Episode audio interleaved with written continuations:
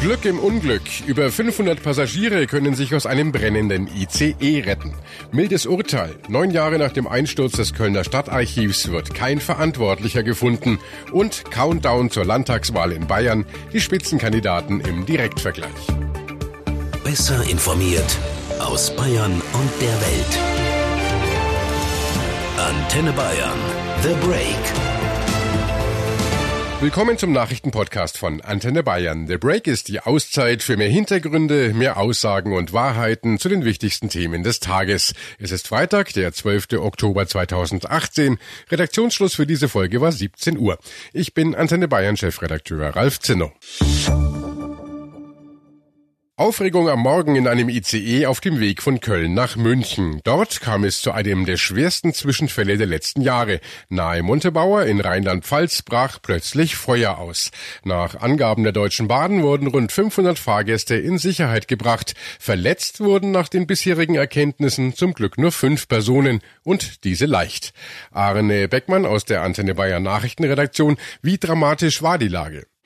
Naja, also optisch sah das schon ziemlich dramatisch aus. Also auf Fotos und Videos, da kann man gut sehen, wie ein Waggon eigentlich komplett von den Flammen zerstört wird und ein weiterer ordentliche Mitleidenschaft gezogen wurde. Also hohe Flammen sind da aus dem Zug geschlagen und gequalmt hat das auch ordentlich. Und was das Ganze ausgelöst hat, das ist noch gar nicht klar. Die Fahrgäste, die konnten aber zum Glück alle rechtzeitig raus. Die wurden dann erstmal mit Bussen in ein nahegelegenes Gemeindehaus gebracht und da dann versorgt. Und äh, der Zwischenfall hat ja nicht nur den Zugverkehr beeinträchtigt, sondern zwischenzeitlich sogar den Straßenverkehr, nämlich den Verkehr auf der nahegelegenen Autobahn A3. Ja, da haben der Rauch und auch die Löscharbeiten am ICE den Verkehr so stark behindert, dass die Polizei gesagt hat, wir machen hier jetzt in beide Richtungen dicht. Autofahrer, die wurden dann vorübergehend umgeleitet über eine Bundesstraße. Der Zugverkehr auf der Strecke ist ja nach wie vor gestört. Äh, lässt sich schon abschätzen, wann wieder Normalität einkehrt? Ja, das ist schwierig. Also die Bahn, die rät Pendlern auf jeden Fall dazu, sich auf Zugausfälle und auch auf Verspätungen einzustellen von bis zu 90 Minuten. Denn die Züge auf der Strecke Siegburg-Montabaur, die werden jetzt nach wie vor und bis auf weiteres umgeleitet. Es könnte also für Pendler heute zur Geduldsprobe werden, jetzt gerade zum Wochenende. Dass nichts Schlimmeres passiert ist, verdanken die Insassen wohl einem Bundespolizisten. Dazu Christian Altehofen von der Bundespolizei vor Ort. Ein Bundespolizist, äh, der sich im Zug befand, hat diese Rauchentwicklung festgestellt und sofort den Nothalt eingeleitet und auch die Evakuierung des Zuges organisiert. Natürlich gemeinsam mit dem Fahrpersonal. 510 Fahrgäste und äh, auch Fahrpersonal haben den Zug verlassen über die Noteinrichtungen und haben sich weit entfernt vom Zug, vom brennenden Zug in Sicherheit bringen können. Und jetzt geht es natürlich darum, die Ursache für den Brand zu ermitteln. Ja, wir müssen natürlich erstmal ähm, ja, diesen relativ großen Ereignisort ähm, absuchen nach, äh, nach entsprechenden Spuren. Dann muss die Bahn natürlich äh, nach Freigabe des Ereignisortes durch die Bundespolizei äh, das Wrack natürlich äh, abschleppen. Und äh, dieses Wrack wird man sich genau ansehen müssen, denn, so Werner Böcking, Kreisfeuerwehrinspektor vor Ort, ein ICE kann angeblich gar nicht brennen, meinte zumindest die Bahn. Wir haben seinerzeit bei der in, oder vor der Inbetriebnahme der ICE-Strecke Köln-Rhein-Main sehr viel Kontakt mit der Deutschen Bahn gehabt. Da ging es um die Erstellung der Sicherheitskonzepte, um die Einbringung von sicherheitstechnischen Einrichtungen und so weiter. Wir hatten da entsprechende Forderungen gegenüber der Deutschen Bahn gestellt. Und da hieß es auch immer, ein Brandereignis kann es ja eigentlich gar nicht sein. Der ICE selbst brennt nicht. Äh, da sind Passagiere drin, die haben Gepäck dabei, das kann brennen brennen. Aber das Risiko, dass ein ICE in Brand gerät, äh, das ist relativ gering, um nicht zu sagen, es geht fast gegen Null. Und genau deswegen wird man sich auch ganz genau ansehen, ob der ICE regelmäßig und korrekt gewartet wurde. Nochmal Christian Altehofen von der Bundespolizei. Das wird sicherlich ein wesentlicher Teil sein der Ermittlung, dass wir uns auch anschauen, äh, wie ist die Inspektionslage bei diesem, äh, bei diesem Zug gewesen, äh, wann war er in der Inspektion, gab es da irgendwelche Auffälligkeiten. Das wird sicherlich Gegenstand der Ermittlungen sein. Es ist einer der Prozesse dieses Jahres. Heute sind vor dem Landgericht Köln die Urteile im Strafprozess um den Einsturz des Kölner Stadtarchivs gefallen. Fast zehn Jahre ist es her, dass das sechsstöckige Gebäude im Zentrum der Stadt wie ein Kartenhaus zusammenstürzte und angrenzende Gebäude mitriss. Zwei junge Männer verloren damals ihr Leben, 26 Anwohner ihr Zuhause und die Stadt ihr Gedächtnis. Denn die Trümmer hatten unzählige Dokumente, Fotos und Videos des Stadtarchivs unter sich begraben. Heute wurden die Urteile gegen vier Angeklagte in dem Prozess gesprochen und keiner von ihnen kommt ins Gefängnis. Lediglich ein Bauüberwacher der Kölner Verkehrsbetriebe wurde zu einer achtmonatigen Haftstrafe verurteilt. Diese wurde allerdings zur Bewährung ausgesetzt. Wegen des Unglücks bei U-Bahn-Bauarbeiten vor knapp zehn Jahren hatten sich die Angeklagten seit Januar wegen fahrlässiger Tötung und teils auch wegen Baugefährdung verantworten müssen. Antenne Bayern Reporter Sascha Roos. Sascha, du hast den Prozess für uns verfolgt.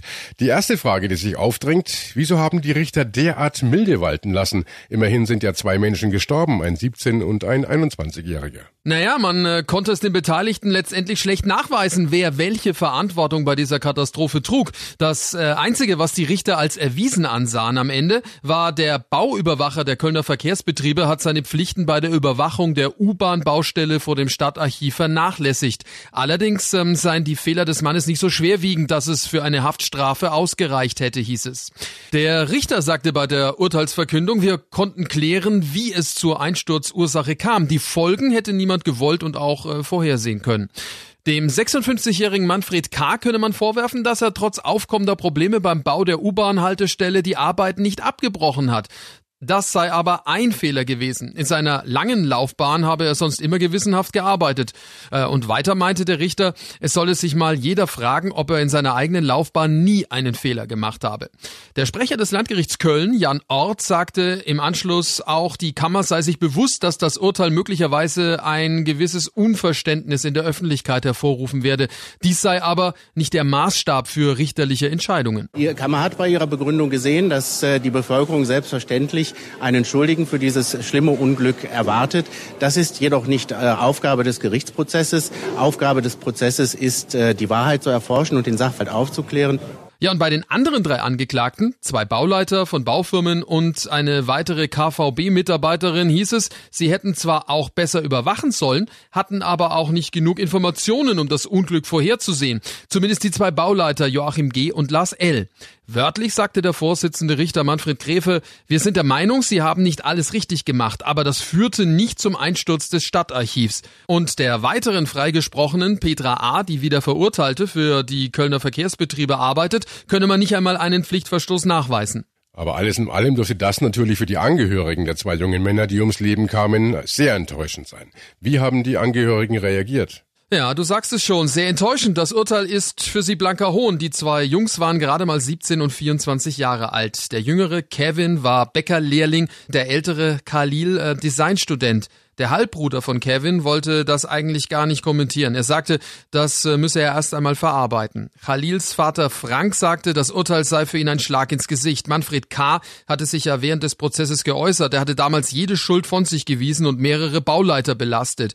Er entschuldigte sich auch. Er sagte, er bedauere zutiefst, dass er nicht erkannt habe, dass er betrogen worden sei. Er bedauere das Geschehen zutiefst und erklärte auch aufrichtiges Mitgefühl für die Angehörigen der Opfer zu haben. Was genau hat denn aber nun letztendlich zu diesem folgenschweren Einsturz geführt? Ja, tatsächlich ein Baufehler. Da sollte ja vor dem Stadtarchiv eine U-Bahn-Haltestelle entstehen. Arbeiter waren 2005 beim Aushub der Grube dafür auf einen Gesteinsblock gestoßen, den sie nicht beseitigen konnten. Stattdessen hätten sie um das tiefliegende Hindernis herumgebaggert, sodass in der dort entstehenden Betonwand ein Hohlraum entstand. So, Jahre sind vergangen, Jahre, in denen tonnenweise Erde auf dieses Loch drückte. Das Loch und die Betonwand gaben schließlich nach. Am 3. März 2009 um 13.58 Uhr sind dann schlagartig große Mengen Sand, Kies und Wasser in die Baugrube eingedrungen, wodurch wiederum ein Hohlraum unter dem angrenzenden Stadtarchiv entstanden ist. Dem sechsstöckigen Gebäude ist quasi der Boden weggesackt. Und ohne den stützenden Untergrund sackte dann eben das Archiv in sich zusammen. Okay, und äh, was ist mit den Arbeitern, die das zu verantworten haben, also die diese Felsen ignoriert haben?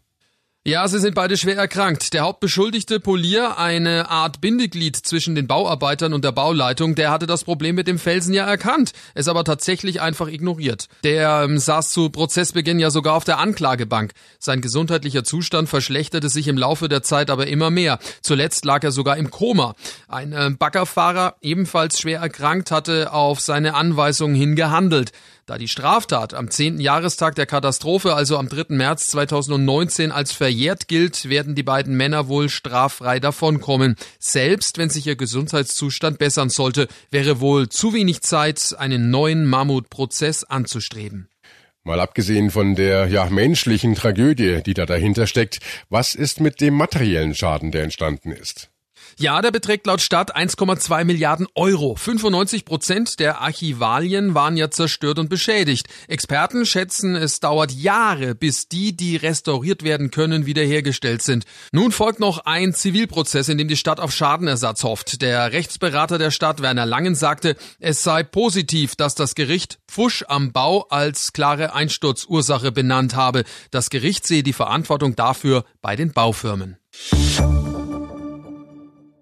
Es ist sicher eine der spannendsten Wahlen, die es in Bayern je gegeben hat. Am Sonntag wählen wir den neuen Landtag. Viele sind noch unentschlossen, welche Partei sie ihre Stimme geben sollen. Unser Bayern-Reporter für Landespolitik, Hans Oberberger, hat alle Spitzenkandidaten der großen Parteien getroffen und mit ihnen über die wichtigen Themen im Wahlkampf gesprochen. Eins natürlich, die drohenden Dieselfahrverbote. Hans, wer ist dafür, wer dagegen? Naja, wirklich für Dieselfahrverbote hat sich eigentlich keine Partei in unserem Kandidatencheck so direkt ausgesprochen, aber es gibt schon deutliche Unterschiede, wie stark die Abneigung gegen solche Fahrverbote ist. Am striktesten dagegen ist vermutlich die FDP. Aber auch die Freien Wähler lehnen das ab und auch CSU-Spitzenkandidat Ministerpräsident Markus Söder hat nochmal recht klar gemacht, dass er nicht viel von solchen Dieselfahrverboten hält. Wenn man sich mal Fahrverbote in Hamburg anschaut, ja, relativ absurd, ne? das ist ein Fahrverbot an der Straße. Das Ergebnis ist, die Leute fahren halt drumherum, die Schadstoffe Kraftstoffbelastung wird nicht weniger. Die SPD sieht das Thema recht zwiespältig und schon weitaus geringer ist der Widerstand gegen Dieselfahrverbote bei der Linken. Immerhin gehe es ja hier um saubere Luft, heißt es. Und auch Grünen Spitzenkandidatin Katharina Schulze hat gemeint, lieber bessere Radwege, aber zur äußersten Not muss es halt auch ein Verbot sein. Und darum sind Fahrverbote, finde ich, immer nur das aller, aller, aller, aller, aller möglichste letzte Mittel, was dann am Ende Gerichte anordnen werden, weil eben die Große Koalition und die CSU zu lange nichts gemacht hat. Wohlgemerkt, alles erstmal nur Positionen im Wahlkampf. Linke, Grüne und SPD fordern ja als Alternative sogar einen kostenlosen öffentlichen Nahverkehr, also Busse und Bahnen für lau. Ob das allerdings wirklich jemals kommt, das ist natürlich eine andere Sache. Ein äh, weiteres großes Thema war auch das umstrittene Polizeiaufgabengesetz und mehr Überwachung an öffentlichen Plätzen. Wen wähle ich denn, wenn ich das nicht möchte? Ja, mit am heftigsten dagegen protestiert haben die Grünen, die SPD, die FDP und natürlich auch die Linke in Bayern. Spitzenkandidatin Eva Bulling-Schröter hat bei uns im Kandidatencheck gemeint, es sei völlig überzogen. Dieses Gesetz ist ja gemacht worden eigentlich im Rahmen der Terroristenbekämpfung. Jetzt sind fast alle schon Terroristen, sage ich jetzt einmal. Und es ist wieder so ein Schnellschuss der CSU. Auch die AfD kritisiert das neue Polizeigesetz, allerdings möglicherweise vor einem anderen Hintergrund. Hier werde die Polizei zu einer gigantischen Überwachungsbehörde gemacht, heißt es von der AfD, was natürlich insofern interessant ist, weil ja Teile der AfD in Bayern tatsächlich vom Verfassungsschutz beobachtet werden. Einziger echter Befürworter des neuen Polizeigesetzes ist sein Macher. Ministerpräsident Söder von der CSU hält nichts von all den Schreckgespensten. Handgranaten würden geschmissen. Endlos Haft würde gemacht. Und kein einziger Vorwurf hat sich durch das Inkrafttreten irgendeine Form verifizieren lassen. Also es führt im Moment definitiv zu mehr Sicherheit und nicht zu weniger. Wo sich dagegen in dem Fall mal wirklich alle Parteien einig waren, das ist, dass wir mehr Polizisten in Bayern brauchen. Die Polizei hat in den letzten Jahren so viele Zusatzaufgaben obendrauf gekriegt, dass sie inzwischen echt auf dem Zahnfleisch daherkommt. Ein weiteres großes Thema ist natürlich auch der bezahlbare Wohnraum. Was sagen die Kandidaten dazu? Naja, im Kern sagen in Sachen günstigeres Wohnen alle Parteien das Gleiche. Es müssen mehr Wohnungen her. Aber wie man das schafft und äh, was man tut, bis es soweit ist, da gibt's dann doch ziemliche Unterschiede. Freie Wähler und CSU etwa setzen auf Zuschüsse vom Staat für Häuslebauer, sowie die gerade beschlossenen Maßnahmen der Staatsregierung, so Ministerpräsident Söder von der CSU in unserem Kandidatencheck. Ein bayerisches Baukindergeld und eine Eigenheimzulage drauf, sodass ähm, eine Familie mit zwei Kindern mit 40.000 Euro den Eigentumserwerb starten kann. Nicht schlecht und gibt so nur in Bayern. Nett heißt es da von FDP und AfD. Sie setzen aber auch auf Steuererleichterungen und Bürokratieabbau für Investoren. Was CSU, FDP und AfD eher weniger wollen, das ist eine wie auch immer geartete Mietpreisbremse. Also, dass man den jetzigen Vermietern irgendwelche Vorschriften macht. Das wiederum halten Grüne, Linke und auch die SPD für dringend nötig, verbunden mit einem massiven Ausbau staatlicher Wohnungen, so SPD-Spitzenkandidatin Kohnen. Wir müssen jetzt volles Rohr bauen, den Mietenstopp drüber und dann kann sich der Markt auch erholen.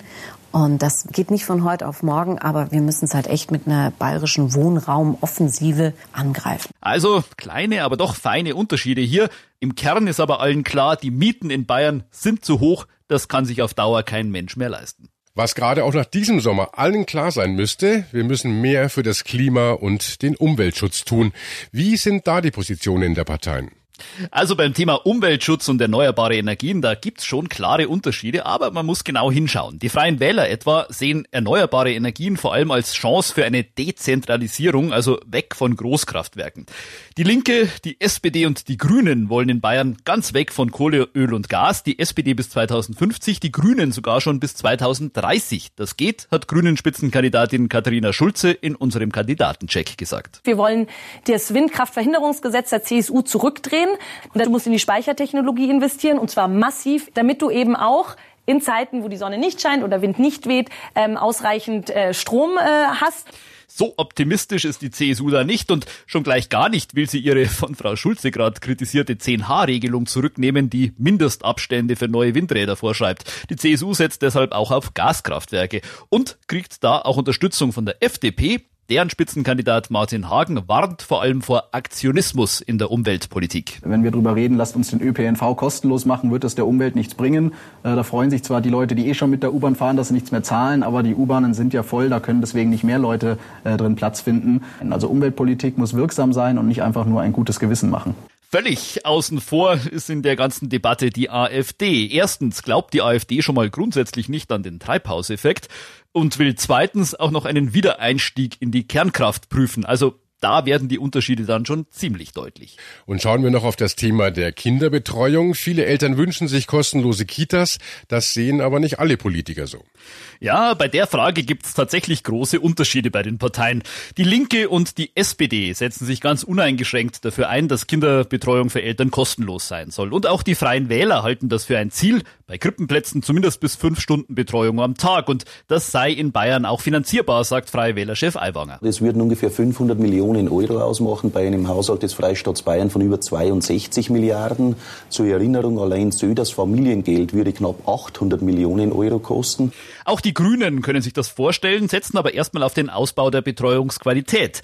Die FDP hat vor allem im Blick, dass manche Eltern Kinderbetreuung etwa für den Schichtdienst brauchen. Sie fordern deshalb vor allem flexiblere Angebote. Eher weniger von Kostenfreiheit hält dagegen die CSU. Die hat zwar einerseits tatsächlich schon höhere Zuschüsse für Eltern beschlossen. Zu einer vollständigen Kostenfreiheit hat sich die CSU aber bisher nicht durchringen können. Und die AfD, die hält von Kinderbetreuung in Einrichtungen ohnehin wenig. Sie will deshalb Eltern unterstützen, die ihre Kinder daheim betreuen, AfD-Landeschef sichert. Das Geld, was die Eltern für Erziehungszeiten bekommen. Das muss sich an dem orientieren, was sie sonst an Gehalt bekommen hätten, damit einfach die Möglichkeit besteht zu sagen, ich bin die Mutter, ich kümmere mich um mein Kind. Natürlich muss man mit äh, Versprechungen nach kostenlosen irgendwas immer erstmal schauen, was dann nach der Wahl tatsächlich passiert. Aber die unterschiedlichen Zielsetzungen der Parteien, die werden gerade bei diesem familienpolitischen Thema dann doch schon recht deutlich. Danke, Hans. Und äh, für alle, die immer noch nicht wissen, wo sie am Sonntag ihr Kreuz machen, haben wir auf antenne.de auch alle Kandidatenchecks nochmal ausführlich zum Nachhören und natürlich auch den Wahlomat. Dort beantwortet ihr einige Fragen und seht dann, welche Partei das am besten vertritt, was ihr wollt. Und wie die Wahl am Sonntag ausgeht, das erfahrt ihr dann natürlich live auf Antenne Bayern in unserem Wahlspezial ab 17 Uhr. Und die Ergebnisse besprechen wir dann natürlich auch am Montag hier bei The Break, dem Nachrichten Nachrichtenpodcast von Antenne Bayern. Heute ist Freitag, der 12. Oktober 2018. Ich bin Chefredakteur Ralf Zinno. Antenne Bayern. Besser informiert. Jeden Tag. Zu jeder vollen Stunde auf Antenne Bayern. The Break. The Break gibt's auch Montag wieder. Um 17 Uhr. Jetzt abonnieren.